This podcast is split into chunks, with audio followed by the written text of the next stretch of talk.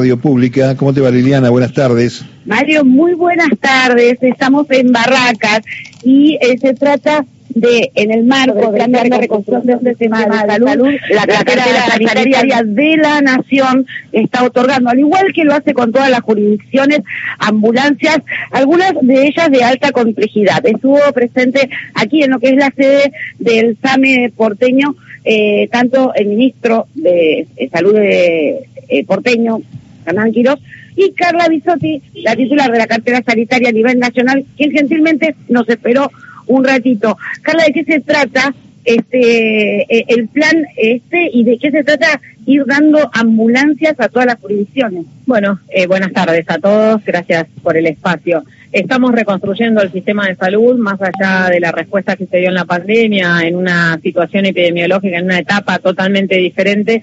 Seguimos priorizando la salud, sigue en el centro de la agenda. Este, este proyecto de reconstrucción del sistema de salud incluye 344 ambulancias para distribuir en todo el país entre traslado, traslado crítico y 4x4. Por primera vez desde el Ministerio de Salud de la Nación se incorpora para las provincias que lo necesitan en función de su territorio, ambulancias 4x4 que son muy, muy relevantes. Y en este caso hoy una entrega simultánea tenemos acá en la ciudad de Buenos Aires, en el predio del SAME, son nueve ambulancias, más de 670 mil dólares de inversión para fortalecer la flota de vehículos y el, la atención prehospitalaria y en Mendoza parte del equipo está entregando 17 ambulancias, mañana nos vamos a Córdoba y venimos de, recorrer muchísimas provincias entregando las ambulancias que son un insumo muy, muy relevante y se suman también a todo el año vamos a estar fortaleciendo toda la red de imágenes con tomógrafos, angiógrafos digitales, resonadores, equipos de digitalización de, de imágenes. Estuvimos en Santa Fe en, en Entre Ríos, en Paraná, en Mendoza y en Tucumán, eh, inaugurando almacenes de vacunas para también fortalecer justamente toda la operación logística. Eh, son, es un proyecto muy ambicioso, una inversión muy grande y un antes y un después en infraestructura del sistema de salud en el estudio de Radio Nacional de escuchar.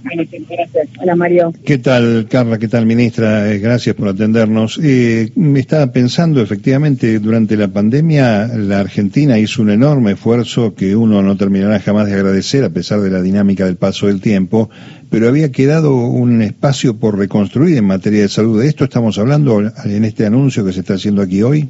Así es, esto va mucho más allá de la respuesta a la pandemia. Vos dijiste eh, se trabajó muchísimo desde todas las áreas del Estado Nacional y también desde los estados provinciales con eh, el fortalecimiento de la atención en relación a respiradores, a camas de terapia, monitores, se construyeron hospitales modulares, se trabajó muchísimo en, dar respuesta a la demanda de oxígeno, se triplicó la oferta de oxígeno en la segunda ola. Eh, la verdad es que el trabajo ha sido inmenso, focalizado en la respuesta a, la crisis humanitaria más importante de los últimos 100 años.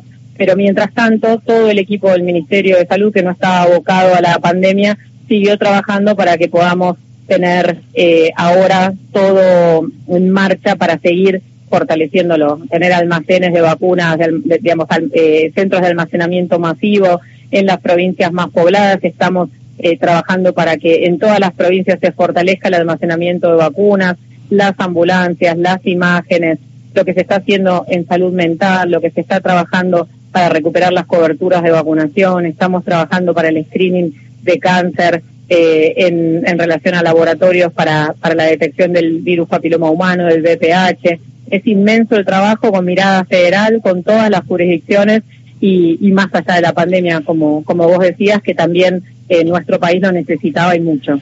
Y ah, seguramente también aparece allí este, el factor tecnológico de actualización. Recordemos que veníamos de un país sin Ministerio de Salud y ahora hay una interconexión entre los distritos y los estados provinciales que es notable, sin duda, ¿no?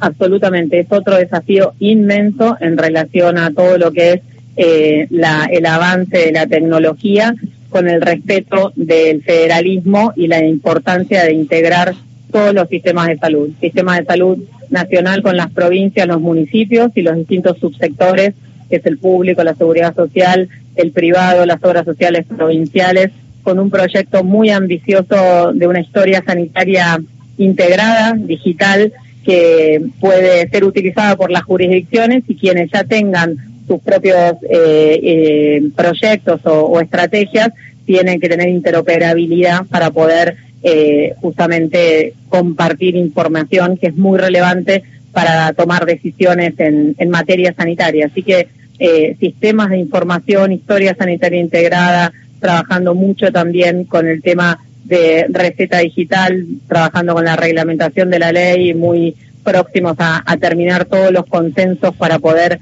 avanzar en, eso y seguir dando pasos en relación a, la tecnología y la salud con las particularidades que tiene nuestro país, ¿no es cierto? Es un desafío grande, pero también en el marco del Consejo Federal de Salud y trabajando con todos los subsectores, avanzando en ese desafío grande. Carla, muchas gracias. ¿eh? No nos alcanzaría este, el tiempo para agradecer el esfuerzo que ha hecho el Ministerio de Salud en la pandemia y ahora obviamente continuando con esta obra de reestructuración y de recuperación de un sistema que este, es y fue históricamente ejemplo, ¿no? Para, para esta, esta historia que viene de Carrillo para acá, ¿no? Así es, trabajando muchísimo. Te agradezco y, y para sostener esta situación aprovecho para recordar el refuerzo de la vacuna COVID, quienes eh, recibieron una dosis hace más de cuatro meses, acercarse en cualquier punto del país para, para tener protección y que podamos seguir avanzando con todo lo que nos queda en materia sanitaria, dejando atrás esta etapa de la pandemia. ¿Cómo venimos con eso? ¿Nos estamos portando bien los ciudadanos y las ciudadanas? Ahora bajó un poquito, recién hablaba con, con el ministro Quiroz, este, la verdad es que el aumento de la demanda fue en función del aumento de los casos y ahora ya después de, de las fiestas estamos bajando, por eso recordar siempre la importancia de no esperar a que suban los casos, porque la vacuna tarda entre 7 y 14 días para generar anticuerpos, así que tenemos que estar listos para que se aumentan, estemos todos protegidos y sobre todo teniendo en cuenta que mm, para abril ya se viene otoño, los fríos y la circulación de virus respiratorios, así que tener todas las vacunas al día en todas las etapas de la vida es otro mensaje importante. Bien, de nuevo muchas gracias. ¿eh? Gracias, ¿eh? Hasta luego. Hasta luego. ¿Me permitís una preguntita chiquitita? Sí, adelante. De barbijo. Recordemos que a mitad de marzo, más o menos la OMS estaría dictando el fin de la pandemia, por lo menos esto es lo que yo entiendo.